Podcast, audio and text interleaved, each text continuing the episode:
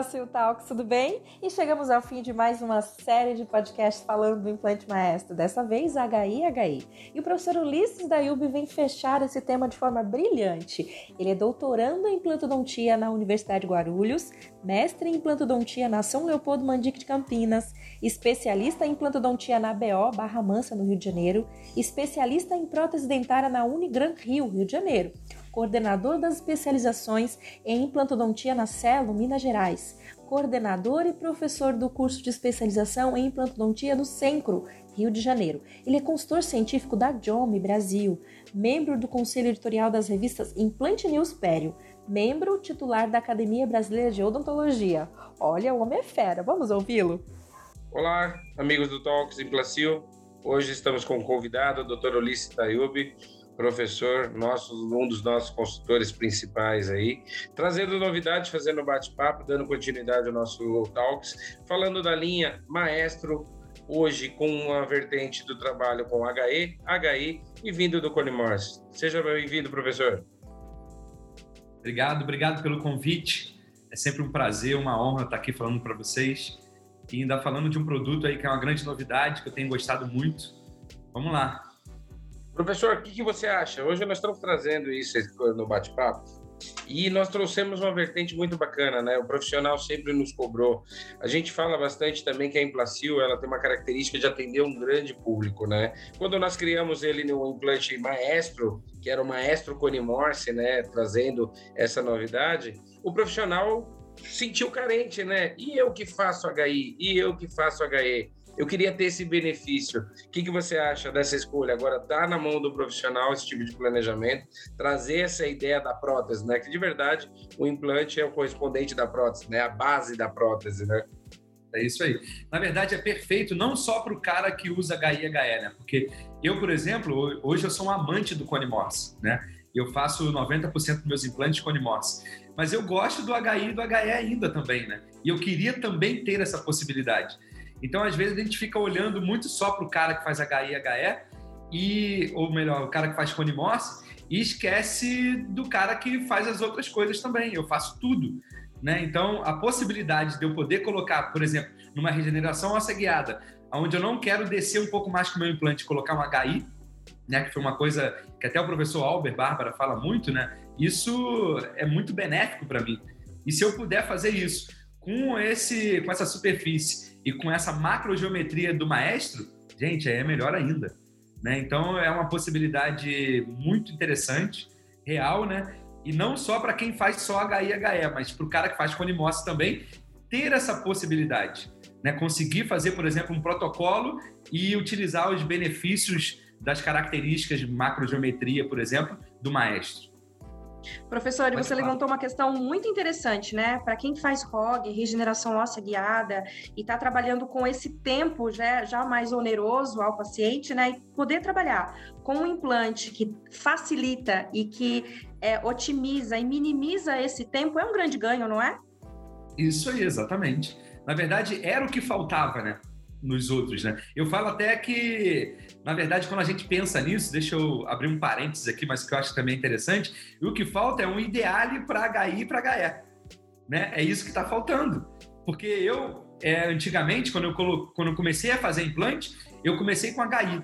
Né? Aprendi com o professor Valdir Benicasa, né? um abraço aí, professor Valdir, e eu só colocava HI, HI, HI. Era uma conexão interna, mas que não me dava tanta estabilidade e nem os fatores biológicos, né? as vantagens dos fatores biológicos que o Conimossi tem. E aí, quando eu penso hoje que eu tenho uma pegada mais no Colimossi, eu fico ali saudoso com HI e pensando, pô, mas que conexão que eu tenho para esse HI agora? Né? Então, essa é uma falta que está fazendo ainda. Né? Então, eu já tenho um implante com uma característica biológica e de macrogeometria muito interessante do HI e do HE agora, né? Mas o que falta agora é a gente buscar essa prótese também. Ampliar Isso. a família, né? Ampliar essa família da prótese para o HI e para o HE também. Né? Porque é. antes eu ficava assim, poxa, antes eu ficava assim, eu vou colocar um HE ou um HI, que eu, se eu de repente errar, se meu aluno errar essa angulação, ele vai ter uma possibilidade maior para corrigir essa angulação num HI, por exemplo. Né? E hoje eu penso totalmente ao contrário. Hoje eu quero o Conimorse porque eu sei que eu posso botar um ideal angulado, que eu posso fazer uma prótese parafusada ou cimentada. né? Então, eu, isso me falta ainda no HI. Então, hoje, por isso é que eu penso muito no Conimoss. Mas, claro, para as ROGs, por exemplo, onde a gente, de repente, tem 2 milímetros de osso, conseguimos ganhar 10. Em vez de colocar um Conimoss de 7, por exemplo, né, de 9, eu vou preferir colocar um HI de 10, de, de 9, né, onde eu vou aproveitar mais esse osso. Ulisses, falando um pouquinho agora da, da macrogeometria maestro, é, você comentou de aluno que realmente tem que ter uma curva de aprendizado, etc. Você acha que está difícil de passar para os seus alunos essa mudança de paradigma, que antes a gente precisava de um torque um pouco mais elevado, um torque considerável, uma estabilidade mecânica é, ideal, e agora falar, não, a gente não precisa dessa, desse torque tão elevado, um torque mínimo ali, Tá, tá complicado de colocar isso na cabeça dos alunos que agora mudou um pouco essa, essa dinâmica? Não. Na verdade, é, quando a gente fala de biologia, principalmente, né, de ciência e biologia, isso é fácil entender. Né? Eu tive a, o privilégio né, de dar uma aula agora de histofisiologia óssea e óssea integração para a turma do João, né, lá da São Leopoldo Mandic, e falando de fisiologia óssea, a gente entende muito bem isso, fica claro. E quando a gente busca isso na literatura, quando a gente começa lá naquele livro do Branemark, que é um livro que todo mundo sabe que eu sou apaixonado, né? um livro de 1985, e ele já fala lá no capítulo de procedimentos cirúrgicos que é melhor apertar pouco do que apertar muito. Né? Então, isso daí, todo mundo tem que pegar esse livro e ler esse capítulo de procedimento cirúrgico. E eu deixo lá até escrito em inglês, né, para o aluno ver que não sou eu que estou falando, né? Isso é o Branemar que falou na década de 80. É melhor apertar pouco do que muito, porque um aperto muito pesado, quando eu aperto muito, eu posso causar microtrincas, microfraturas nesse osso e destruir aquelas espiras que eu faço com o implante. E acaba que com isso eu não tenho essa ossa integração tão efetiva. Então aquele bico que eu estou buscando que seria mais elevado, quando eu aperto muito, eu não tenho esse bico elevado, né? Tem aquele trabalho também do Tabazum, 2011, colaboradores, é, onde ele fala muito bem sobre isso também, né? Onde ele viu que quando eu subfreso isso 25%, né? Ou seja, ele usou um implante que tem 4.2 de diâmetro, numa fresa final de 3.2, onde ele apertou muito esse osso, o osso simplesmente fugiu do implante. Então aquele bico foi menor. Agora, quando ele subfresou 5%, aquele implante que tem 4.2 usando a última fresa 4.0, o BIC foi maior. Então o implante ele quis aproximar do osso. Né? Então, biologicamente falando, a gente começa a entender que o nosso torque ele tem que ser suave. É exatamente o que o Brannemark falou. É melhor apertar pouco do que muito. Então, apertar pouco quer dizer, vamos utilizar um torque de 20 newtons, vamos utilizar um torque de 25 newtons, porque 30 dias depois, se esse paciente estiver saudável, tiver com os exames complementares ok, eu vou poder já fazer uma carga precoce nesse implante. É isso que a gente precisa entender. Falando do ponto de vista, eu sei que fala tão bem de óssea integração, de histofisiologia óssea, pensando naquele gráfico clássico, né, que a gente tem da integração primária, desce dois meses a integração secundária, e depois ele sobe terciária e quaternária, você acha que com o maestro, a gente não tendo essa integração primária tão elevada, então a gente não precisa que o corpo repare para depois ósseo integrar? Seria isso, né? Aquela queda do gráfico seria a reparação óssea para depois trabalhar a integração propriamente dita. Você acha que a gente pode dizer que com o maestro a gente começa já a nossa integração secundária, um torque baixo só para a curva ascendente do gráfico? É como se fosse isso, na verdade, né? Na verdade, o que a gente tem no maestro, além de uma integração já secundária, começar com ela, eu estou entendendo perfeitamente o que você está falando, porque a função da câmara de cicatrização é exatamente essa, né? É se encher de sangue e eu ter ali um osso neoformado mais rapidamente. E quando a gente volta naquele artigo também que a gente ama, né, do Amler, de 69, a gente entende que a mineralização óssea ela começa a partir de 21 dias. E ela vai finalizar essa mineralização com 28 dias, de 28 a 30. Então, a parte mineral do osso, a parte de mineralização desse osso, ela vai ficar de 21 a 28 dias, que é o tempo, remetendo agora a citoplastia, que você tem que tirar a citoplastia também. Né? Porque é o tempo de mineralização desse osso. Depois disso, o que vai acontecer com esse osso é remodelar. Né? Então, aquele sangue que ficou na câmara de cicatrização é exatamente isso que você falou ele já começa a se integrando. E o que é mais interessante ainda é que essa osteogênese, ela é uma osteogênese de contato, né? Não é aquela osteogênese à distância. E essa é a grande diferença. E quando você começa a explicar toda essa parte, quando você vem da histofisiologia óssea e culmina né, e termina na nossa integração, o aluno entende fácil. Né? Então, essa. Por que, que eu falei da aula lá que eu fui dar para o João? Né? Porque era uma turma muito crua, né? Ele estava, se eu não me engano, no terceiro ou no quarto módulo, né? Tinha muitos recém-formados. E o que falta para esse, esse cara é ele entender de histofisiologia óssea. Porque o que fica na gente é o que o Brené Mark falou também lá atrás. Que esse implante ele tem que ficar de quatro a seis meses para a ossa integrar. E a gente esquece que a gente estava falando de um implante que tinha, além da superfície lisa, tinha uma macrogeometria que era cilíndrica e com outro desenho de espira né, que é totalmente diferente. E o que a gente tem hoje é uma macrogeometria cônica, verdadeiramente cônica, e com uma macrogeometria que lembra muito aquele implante também tubigem, né, que é o artigo também de 78, né, 78, 79 do, do Schultz, né, que ele já falava sobre isso, da câmara de cicatrização. Então, o que é a câmara de cicatrização que o Schultz falava lá? Ele dizia o seguinte: quanto menor o contato desse implante no osso, mais rápida é a osso-integração. Olha que fantástico um cara falar isso no final da década de 70. É, então, é exatamente você pegar e cortar a osso-integração primária. Isso aí. Por quê? Porque a osso-integração primária é exatamente a estabilidade primária do implante. E a força. Para reparar um então, trauma, né? Na verdade. Isso. Então, quando essa osso-integração está descendo, é exatamente esse osso que está em contato com o implante. Então, quando a gente entende, olha como é que é lindo isso, né? Como, quando a gente entende biologicamente como é que as coisas funcionam, a gente começa a perceber que a gente está exatamente na direção certa, mas numa coisa que é mais velha do que andar para trás, né? Como diria o nosso grande orientador Jamil. Então, com, com a, a, macrogeometria maestro, você acha que existe uma, um confronto de ideologias aí entre o implante precoce e o implante imediato? Sim. Na verdade, é a grande dúvida né, de quem está muito acostumado a fazer implante imediato, está buscando já uma carga imediata e ficar pensando assim: caraca, eu preciso de um torque elevado, eu preciso de 35 newtons, eu preciso de 45 newtons. E eu falo assim: não, você não precisa mais disso, entendeu? Entenda que num torque baixo você vai ter uma ossa integração mais rápida. Né? Então, entenda sobre a fisiologia óssea e entenda que se você não apertar muito esse osso, esse implante vai osso integrar. Claro, lembrando que esse paciente tem que estar ok de saúde, vai osso integrar com 30 dias, vai estar com o osso mineralizado ao redor dele por 30 dias, e depois o que vai acontecer ali é só uma remodelação. Então não precisa buscar isso, né? Mas isso, década de 90 e até início dos anos 2000 aqui no Brasil, foi uma vertente muito forte, né? A gente buscava esse torque muito elevado. Né? E hoje a gente está voltando, na verdade, para a biologia. Né? A gente está voltando, retornando assim, gente, os conceitos biológicos não mudam. Né? Vamos voltar a falar de biologia e esquecer a mecânica ou a biomecânica, esquecer o torque alto. É isso que a gente tem que. Você acha que essa linha tão forte do implante imediato, que vem nos últimos cinco anos, né? A gente vem acompanhando os últimos cinco anos o Congresso, o implante imediato, a provisorização imediata e etc, etc, etc, vai começar a retornar? Eu não sei dizer isso. Eu acho que talvez sim. Né? A gente vive num ciclo né, constante. Né? Não, eu te falo isso porque quando eu falei no último curso sobre o implante maestro, tal, me fizeram essa pergunta. A gente vai voltar a, a a, ao implante precoce, ao implante tardio e abandonar um pouco essa, essa parte do implante imediato?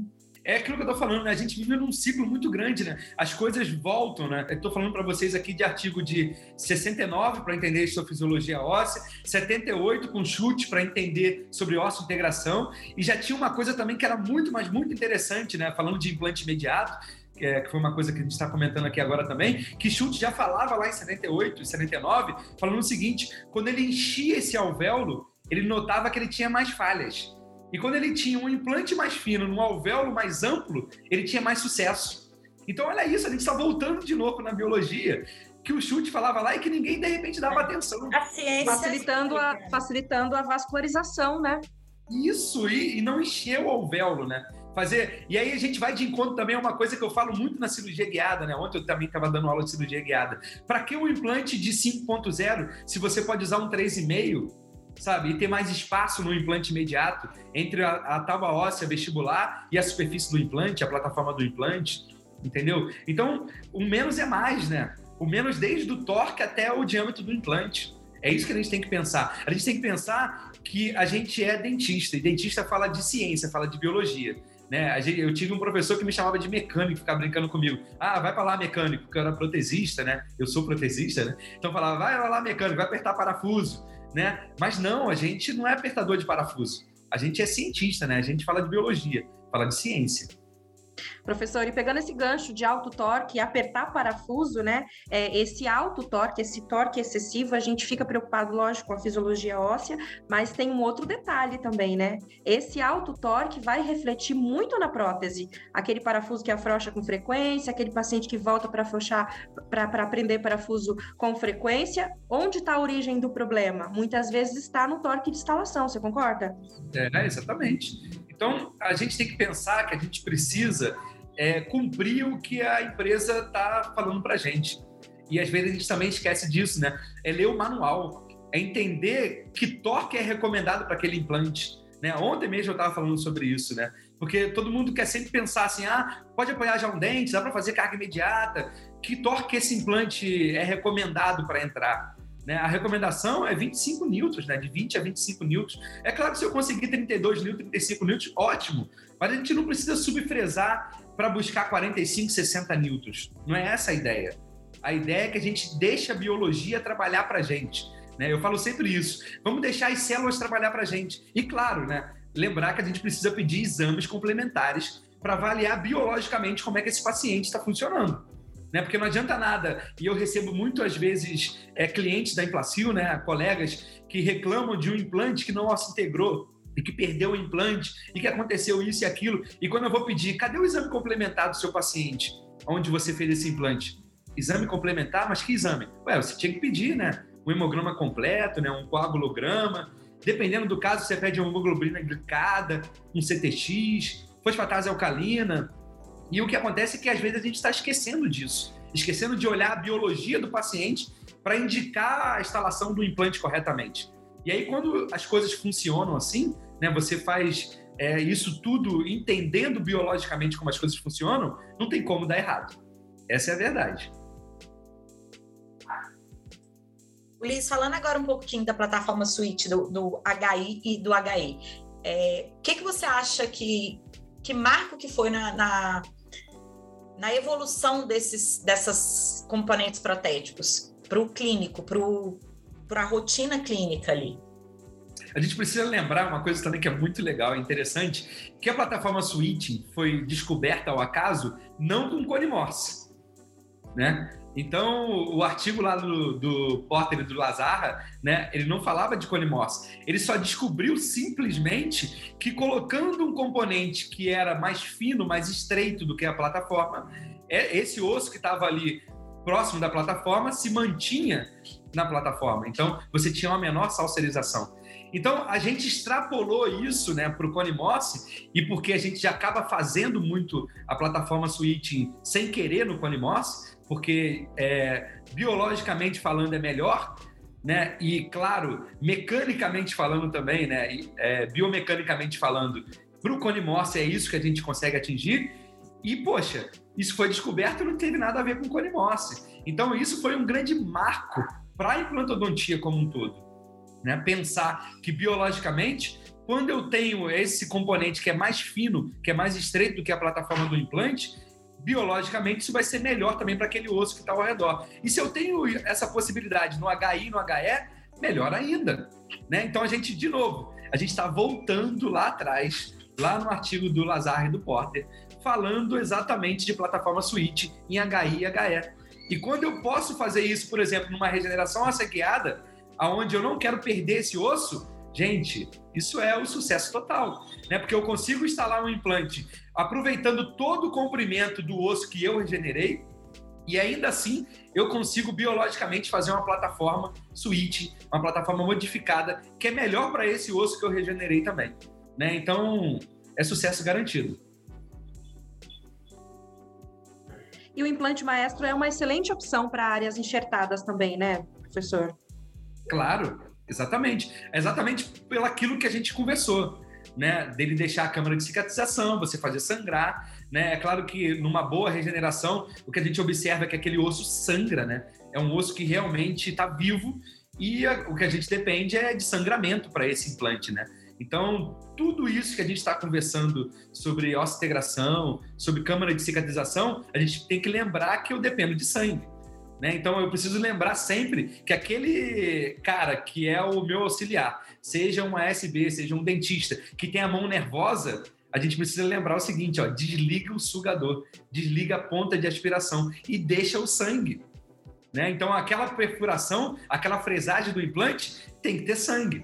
Senão, esse implante não vai se integrar. Então, se eu faço uma regeneração, já estou buscando botar um implante HI maestro, onde eu estou aproveitando todo aquele comprimento do osso que eu ganhei. O que eu preciso ter ali agora é sangue, é sangramento, para conseguir ter uma integração mais efetiva. Ficaríamos horas aqui, né, né, Naro, né, Léo? conversando. Batendo... Ah, não, não tô acreditando. É muito que rapidinho. Isso? Infelizmente o tempo está acabando, mas queria que você fizesse suas considerações finais.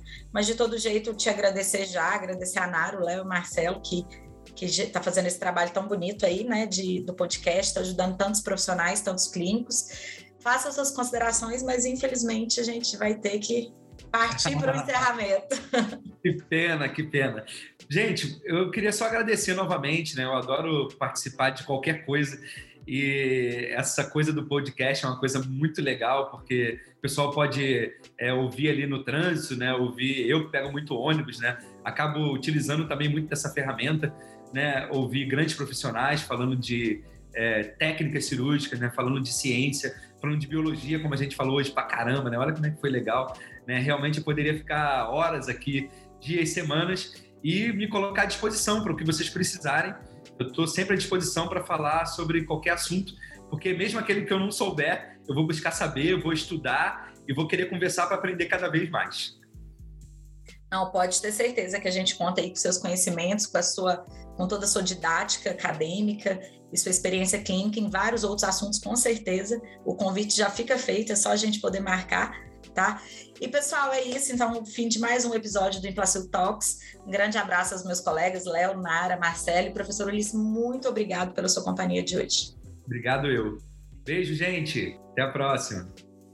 E com esse bate-papo incrível, chegamos ao fim de mais uma série de podcasts do Implacil Talks, falando do implante maestro. Fiquem ligados que tem muita coisa vindo por aí. Um abraço e até os próximos episódios.